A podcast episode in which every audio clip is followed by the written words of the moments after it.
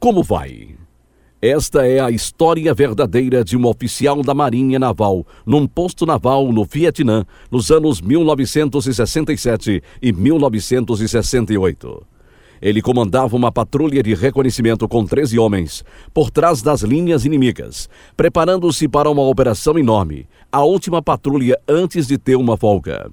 O que aconteceu aquela noite alteraria sua vida para sempre e o levaria a um lugar onde seu coração, mente e vida tiveram as algemas quebradas.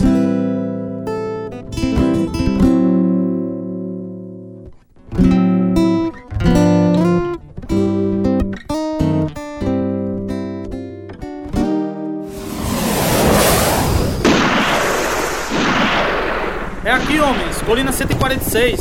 Não há nenhuma proteção, tenente.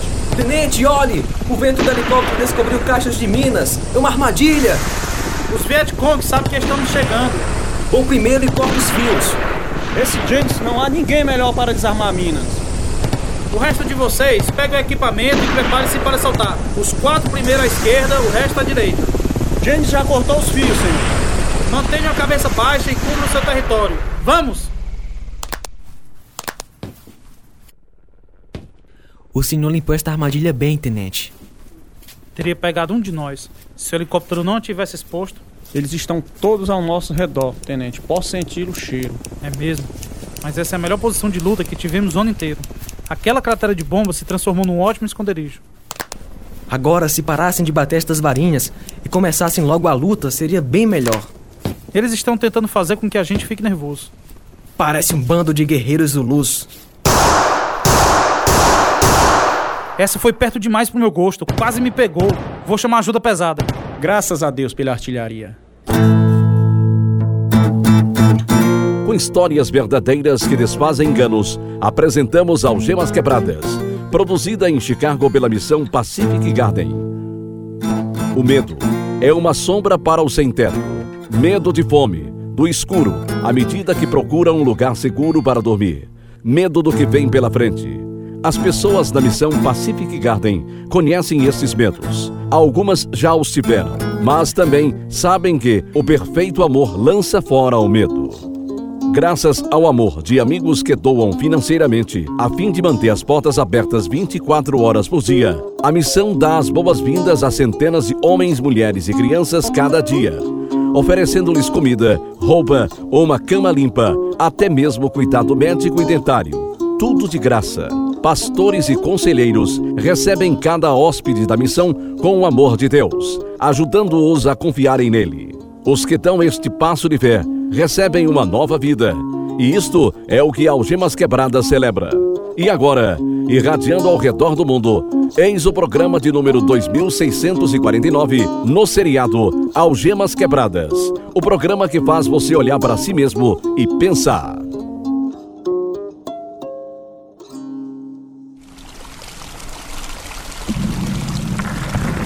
Já teríamos voltado ao quartel se essa chuva tivesse parado. Com um tempo como esse, os helicópteros não podem baixar. Não se preocupe, eles virão nos buscar. Pelo menos, os Vietcong pararam de fazer aquele barulho todo. Eles ainda estão lá, pode contar com isso. Pensei que o ataque de ontem à noite os tivesse feito sair daqui. Tudo que fez foi cancelar nosso show. Foi mesmo, e agora estamos presos aqui. Eles estão planejando um ataque, cada um em seu lugar. Quantos amigos você tem que são mais chegados que um irmão? O homem nesta história recebeu a resposta a esta pergunta durante aquela longa noite, cheia de violência e morte. Ele também passou pela experiência inesquecível de demonstrações de alto sacrifício. Ninguém tem maior amor do que aquele que dá sua vida pelos seus amigos. Esta é a história verdadeira de Kleber e de Anna McClary, a primeira de duas partes em Algemas Quebradas. Cresci numa fazenda de 4 mil hectares na Carolina do Sul, terras que meu avô vendeu durante a Depressão e onde meu pai trabalhava como caseiro. Tive uma infância maravilhosa, caçava, pescava, andava a cavalo. Meus pais eram rígidos, mas amorosos e justos. Cresci acreditando em Deus.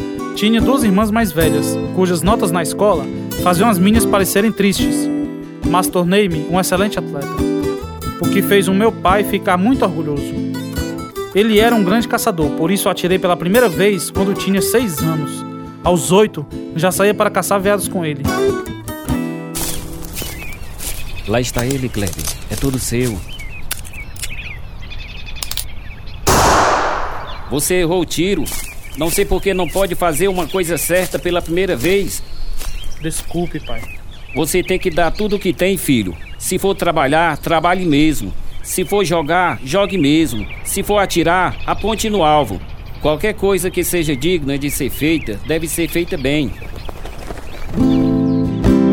Tinha um grande respeito por meu pai e tentava agradá-lo mais que podia.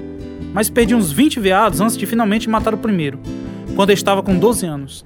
Caçávamos perus selvagens, javalis e até jacarés. Eram anos de treinamento para o que me esperava lá na frente. Quando cheguei ao ensino médio, era um perfeccionista igual meu pai. Meu melhor amigo e eu queríamos um time de corrida na escola, mas não tínhamos um lugar para isso. Por isso, decidimos fazer uma pista de corrida na plantação. É muito legal que o seu pai não se importe porque estamos fazendo isso, Kleber. É, ele não liga. No entanto que façamos tudo bem feito, esse é o lema dele. E tem bastante espaço. Puxa, que lugar enorme! Você pode andar quilômetros e quilômetros sem ver nenhuma alma. É, eu amo esse lugar. É, eu também. Exceto os, os jacarés. Eles ajudam a correr mais depressa, Eduardo. Olha, já limpamos quase todo o mato. Agora vamos cortar aquela árvore ali, mas primeiro temos que medir tudo de novo. Temos que ter certeza de que fizemos tudo correto. Trabalhamos para valer. E quando a prefeitura notou que estávamos falando sério, eles nos ajudaram a terminar a pista de correr. Passe-me a carne, filho. Participei da primeira corrida hoje, pai. Como se foi? Não foi muito mal. O treinador disse: dê uma volta e se estiver bem, vou deixá-lo passar de alguém. Por isso, dei a volta e ele me disse: ok, passe deles. Passei e dei outra volta. E ele falou: passe alguém mais. Foi isso que eu fiz. Na última, ele disse: dê tudo que tem. Assim eu fiz e ganhei uns 200 metros em frente aos outros. Muito bem, valeu a pena. Ele disse que eu posso ser um vencedor se eu me esforçar. Isto é verdade em tudo, filho. Você tem que estar pronto para pagar o preço. Eu trabalhei muito treinando e trabalhando na fazenda o ano todo para manter o corpo em boas condições. Venci o campeonato estadual na milha e recebi vários prêmios. Fui escolhido o atleta do ano no meu colégio. Eduardo e eu procuramos um lugar numa praia onde podíamos treinar todos os dias durante as férias antes de ir para a faculdade. Concordamos em ser caseiros num velho castelo. Nossa, parece um cenário de filme. É, um filme de terror. A dona disse que tinha problemas com uns vagabundos entrando aqui. Como é que pode entrar com todo esse mato ao redor do muro? E temos que cortar a grama. Que grama? Pelo menos não temos que pagar aluguel. Vamos entrar. Puxa, que lugar! Ela disse que tem cozinha no segundo andar. Vamos ver. Será mais ventilado dormindo em cima. Kleber, uma cobra! Nossa! É uma cascavel! Deve medir uns dois metros. Vou arranjar um pedaço de pau e matá-la. Eduardo gastou uma enxada matando cobras durante aquele verão. No banheiro, no corredor, cada dia havia um em lugar diferente. Corríamos na praia às quatro da manhã e trabalhávamos em dois lugares, juntando dinheiro para pagar a faculdade. Formei-me e me tornei treinador do ensino médio. Três anos depois, conheci Diana, que era chefe da torcida e estava no último ano do ensino médio. Ela era linda. Convidara para jantar fora. Sugeri que orássemos antes da refeição e ela ficou lá, por alguns momentos com os olhos fechados. Vai orar ou não? Já orei. Estava esperando que você terminasse. Ah, pensei que você fosse orar em voz alta. Não fique com vergonha. Cada família é diferente, eu acho. É mesmo. Estou contente que quis orar antes de jantarmos. Fui criado na igreja. Você continua a me surpreender, Kleber. Você é diferente do que eu imaginava. O que quer dizer com isso? Todas as meninas estão tão animadas sobre o novo técnico. Esperava alguém mais velho. Eu sou mais velho. Se você é velho, então é bem conservado. Diana, Pode me chamar Dia. gostaria muito de me encontrar com você mais vezes, Dia. Começamos a nos encontrar todos os fins de semana, quase sempre na academia. Ou me ajudava a marcar meu tempo na trilha, dirigindo meu carro enquanto eu seguia a pé, checando a superfície. Ela estava presente em todos os eventos esportivos e corria comigo, bem cedo de manhã. Em dezembro, começamos a namorar firme, mas no verão, terminei porque queria fazer meu mestrado. Mas me arrependi em julho, quando soube que ela estava saindo com outro rapaz. Senti sua falta também, Kleber. Mas foi você quem quis terminar, lembra-se? Fui um tolo, Diana. Quando vi você com aquele outro rapaz, voltei aos meus sentidos. Você não está saindo com ninguém, está? Não. Então vai sair comigo?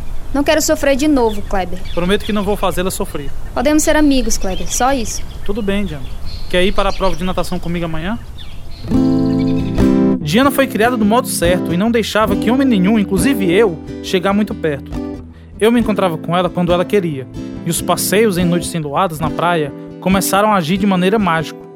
No fim de julho, ela aceitou a aliança de noivado.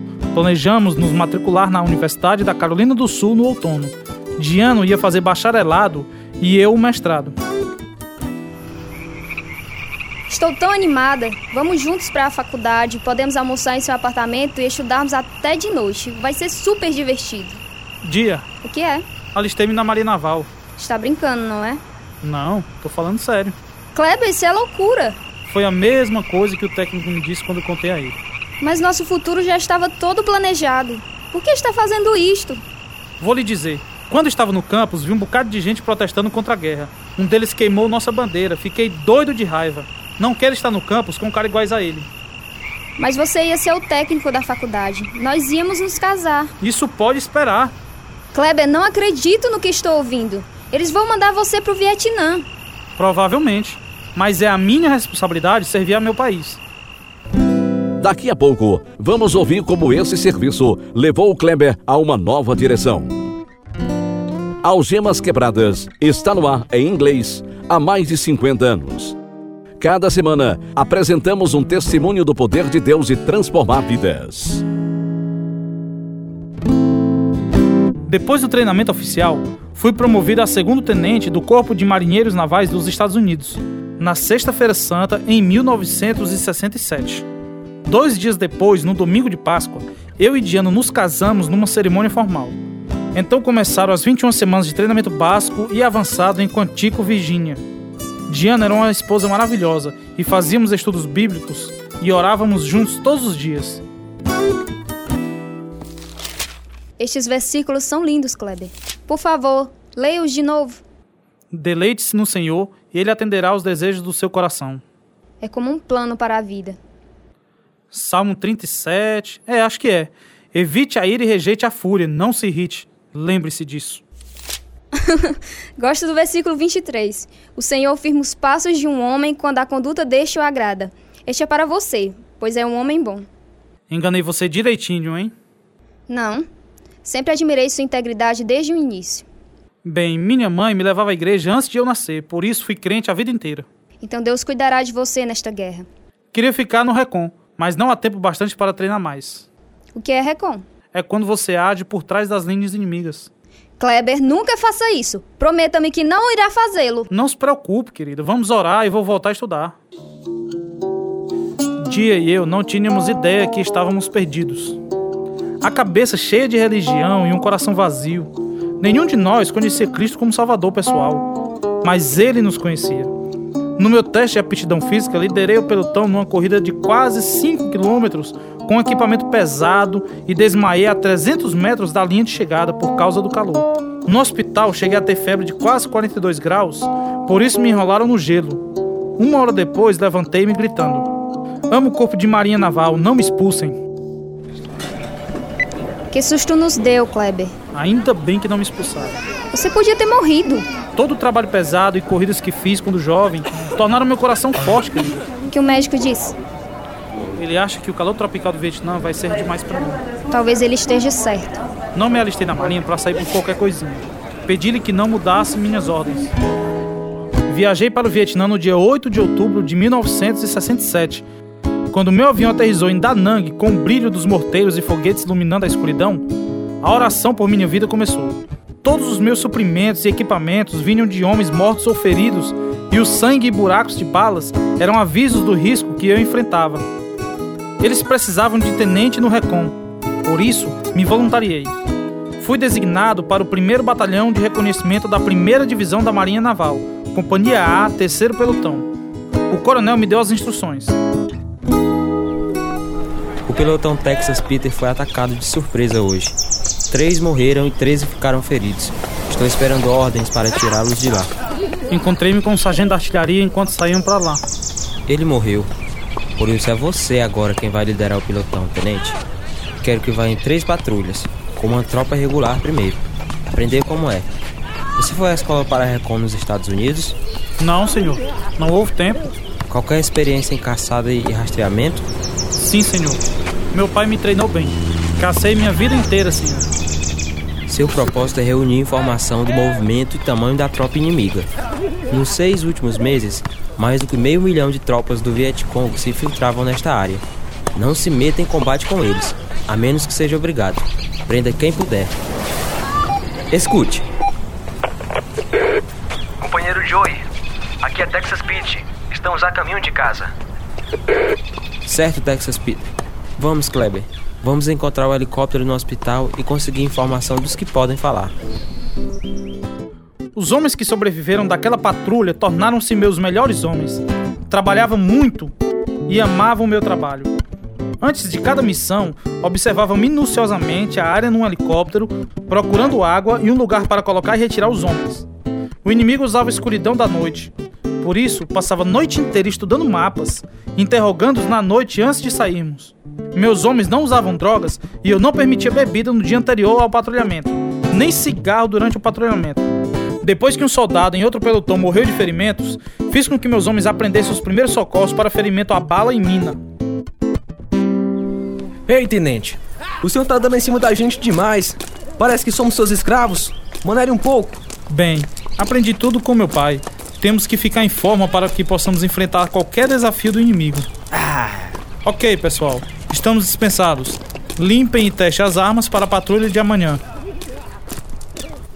Kleber, ouvi que acabou de treinar seus homens para tirar sangue, para que possam substituir se o médico for ferido.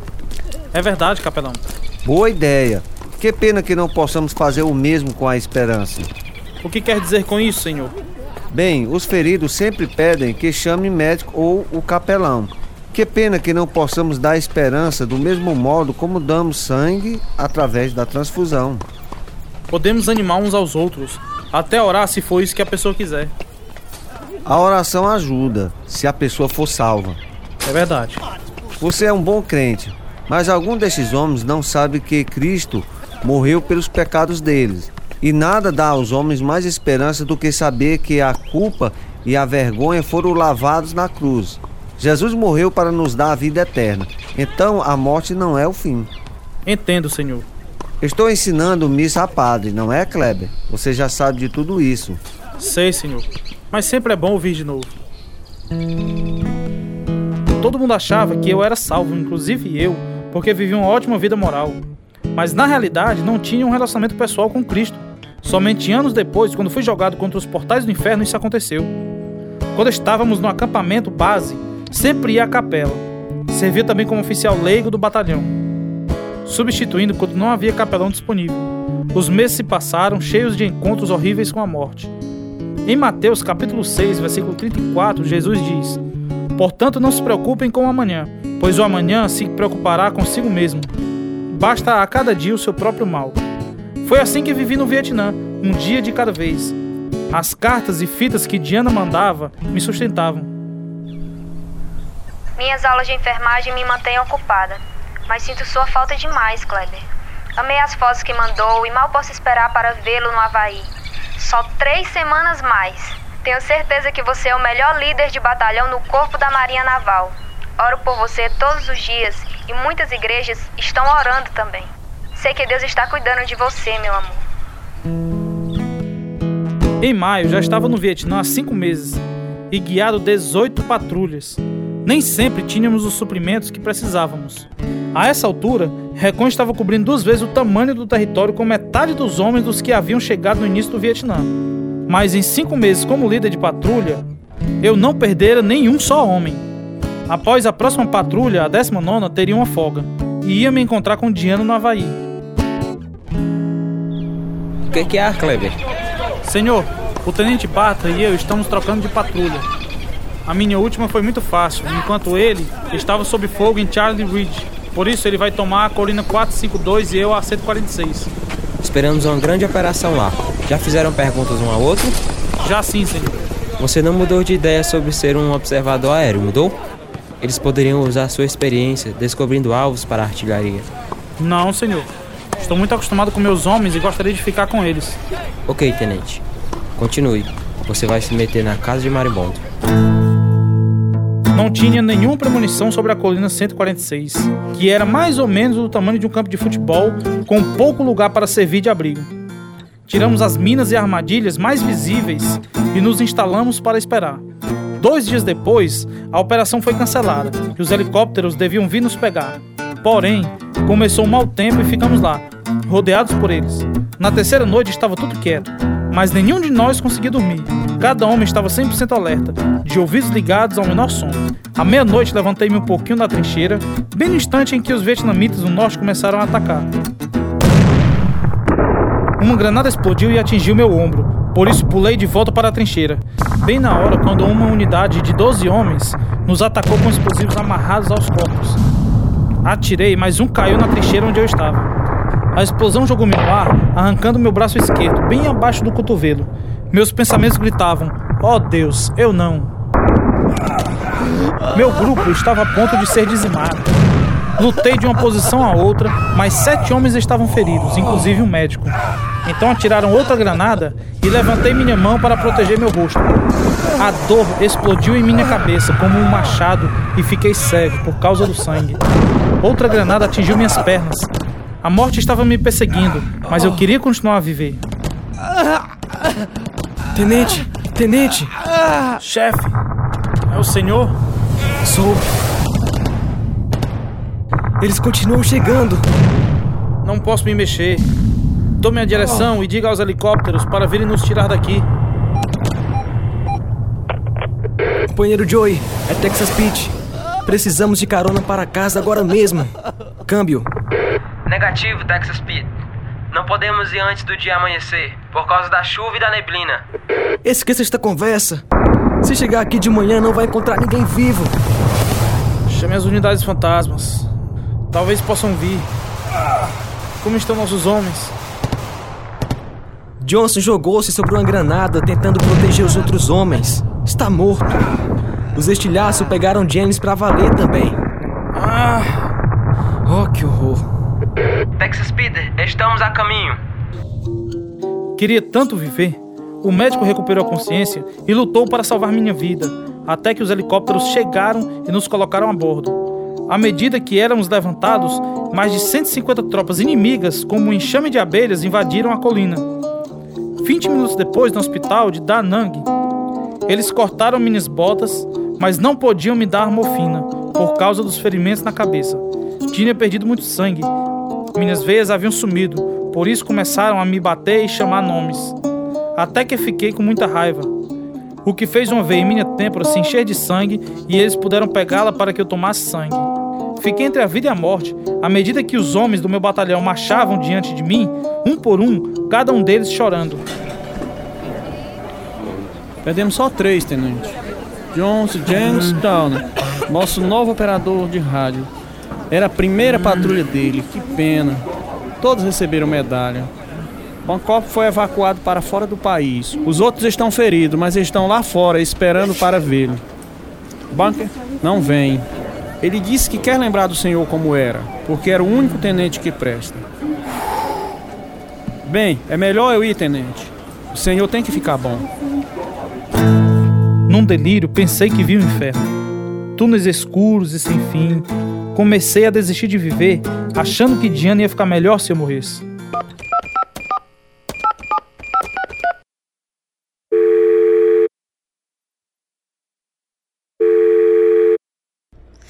Mamãe. Kleber foi ferido. Está morrendo. Vou ler o telegrama que acabei de receber. Diz assim: Seu marido, o segundo tenente Patrick Kleber McLaren III, sofreu ferimento no dia 3 de março de 1968, no lugar chamado Quanam, República de Vietnã. causados por uma granada inimiga enquanto fazia a patrulha. Ele sofreu uma amputação traumática do braço esquerdo e sofreu ferimentos também dos estilhaços em todas as extremidades. Diagnóstico: grave. Probabilidade de vida: mínima.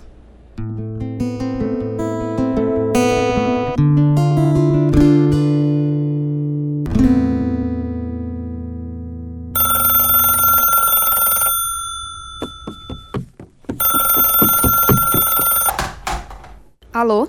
Oi, Dia. É o papai. Um amigo nosso acabou de telefonar do Japão. Klebe foi levado para lá. Ele está muito mal. Um dos olhos foi perfurado. Oh, não! Não! Talvez tenha que amputar a perna esquerda também, por causa da infecção causada pela granada. Um pesadelo, papai. Tenho que ficar com ele. Ore, Diana. Somente Deus pode salvá-la agora. A semana que vem, na conclusão desta história dramática, ouviremos como houve paz em meio à tragédia. E você, amigo? Se estivesse diante da morte, saberia com certeza que ia viver para sempre no céu com Deus. Jesus disse em João capítulo 14, versículo 6: Respondeu Jesus: Eu sou o caminho, a verdade e a vida. Ninguém vem ao Pai a não ser por mim. Uma declaração extraordinária que somente Deus pode fazer. Ele enviou seu filho a fim de dar sua vida na cruz para pagar por seus pecados e os meus. Se quiser receber o perdão de Deus, peça a Ele para ser seu Senhor e Salvador agora mesmo. Romanos capítulo 10, versículos 9 e 10 dizem: Se você confessar com sua boca que Jesus é Senhor e crer em seu coração que Deus o ressuscitou dentre os mortos, será salvo. Pois com o coração se crê para a justiça e com a boca se confessa para a salvação. Se precisar de aconselhamento nesta direção, entre em contato conosco. Nosso endereço é Algemas Quebradas, Caixa Postal número 1, CEP 62200, Nova Russas, Ceará. Nosso telefone é 0 operadora 88 3672 1050 e nosso e-mail é algemasquebradas@hotmail.com. Este é o programa número 2649, a primeira parte da história verdadeira de Kleber e Diana McLaren.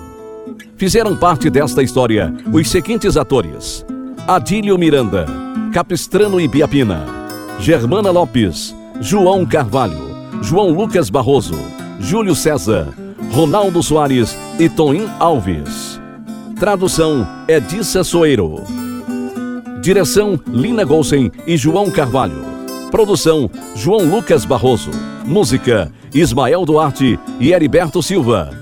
E eu sou Jorge Hércules. Algemas Quebradas foi gravado nos estúdios da Rádio Ceará, Nova Russas, Ceará, Brasil. Algemas Quebradas está sendo produzido por Missão Pacific Garden para mostrar através de histórias verdadeiras que se sua vida está vazia, pode ser enchido até derramar. O endereço é Missão Pacific Garden, 1458 South Canal Street, Chicago, Illinois, 60607, Estados Unidos. O nosso endereço em Brasil é Algemas Quebradas, Caixa Postal 1, Nova Russas, Ceará. CEP 62200. O nosso site é www.algemasquebradas.com.br.